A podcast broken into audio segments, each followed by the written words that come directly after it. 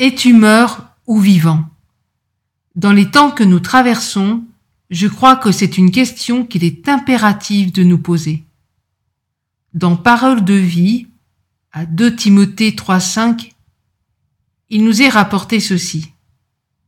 Ils feront semblant d'être fidèles à Dieu, mais en réalité, ils rejetteront la puissance de la foi.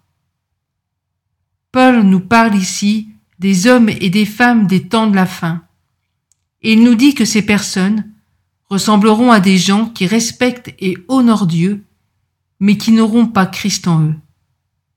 Ne croyez-vous pas, mes amis, que nous en sommes là? En 2009, Dieu m'avait donné un songe que je vous invite à lire en entier si vous le souhaitez sur notre site. Pour résumer, Dieu m'interpellait sur le fait qu'il voulait changer nos cœurs de pierre pour y mettre un cœur de chair. Mais qu'est-ce qu'un cœur de pierre? Un cœur de pierre est un cœur qui ne ressent plus rien, un cœur qui est devenu insensible. Nous sommes devenus, pour la plupart d'entre nous, insensibles aux interpellations du Saint-Esprit quant à notre état de cœur, au mal que nous disons ou faisons. Il semblerait que nous trouvions normal de mentir, de calomnier, de nous disputer, de frauder, de vivre égoïstement, de forniquer, commettre l'adultère, de nous enrichir aux dépens des autres, et ce, sans nous laisser interpeller par l'Esprit de Dieu. Nous sommes morts, insensibles à quoi que ce soit. De la même manière, je crois que nous sommes arrivés dans ce temps où les hommes ont la démangeaison d'entendre des choses agréables, d'entendre un message qui ne vient plus travailler leur cœur, mais au contraire, qui va les asseoir dans leur orgueil qui est, je vous le rappelle, une opinion exagérée et avantageuse de soi-même.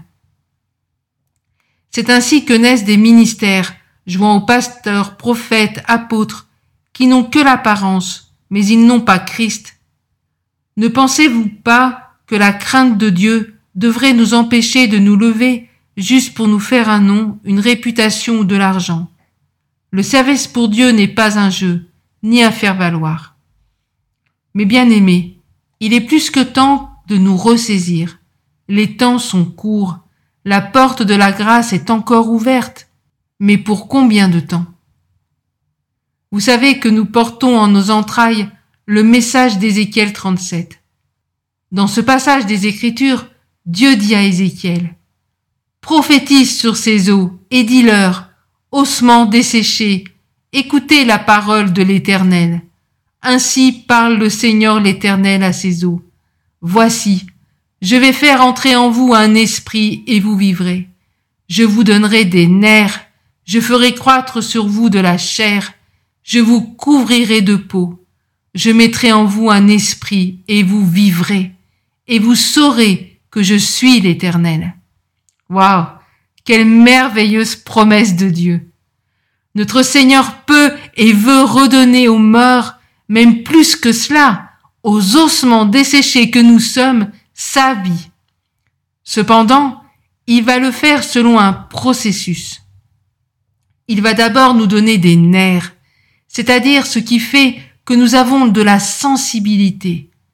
Nous allons ainsi à nouveau sentir cette pression du Saint-Esprit qui nous reprend face au péché qui nous enveloppe si facilement. Nous allons devenir sensibles à la voix de Dieu, à son esprit. Nous allons devenir sensibles également aux autres, aux situations qu'il traverse. Puis Dieu va faire croître la chair. La chair, c'est notre cœur qui se remettra à battre.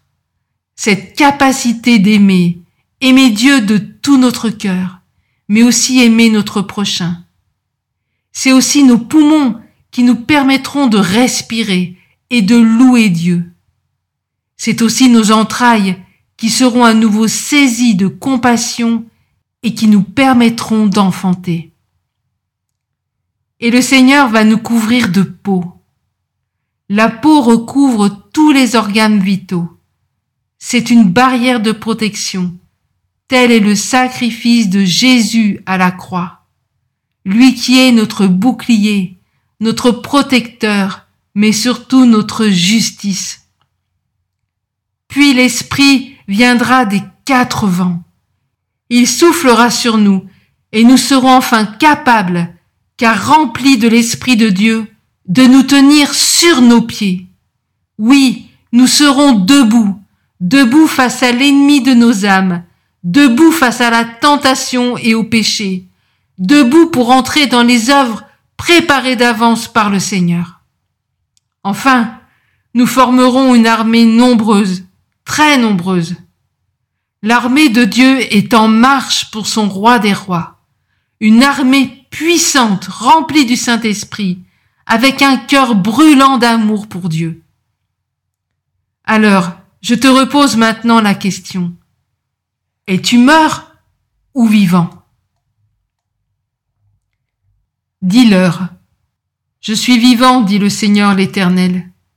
Ce que je désire, ce n'est pas que le méchant meure, c'est qu'il change de conduite et qu'il vive.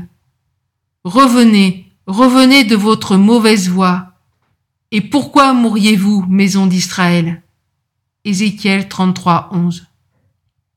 Que le méchant abandonne sa voie et l'homme d'iniquité ses pensées, qu'il retourne à l'Éternel qui aura pitié de lui, à notre Dieu qui ne se lasse pas de pardonner. Ésaïe 55, 7. Si mon peuple sur qui est invoqué mon nom s'humilie, prie, cherche ma face, et s'il se détourne de ses mauvaises voies, je l'exaucerai des cieux, je lui pardonnerai son péché, et je guérirai son pays. 2 Chroniques 7, 14. Le Seigneur répond, Le matin vient, et la nuit aussi. Si vous voulez interroger, interrogez.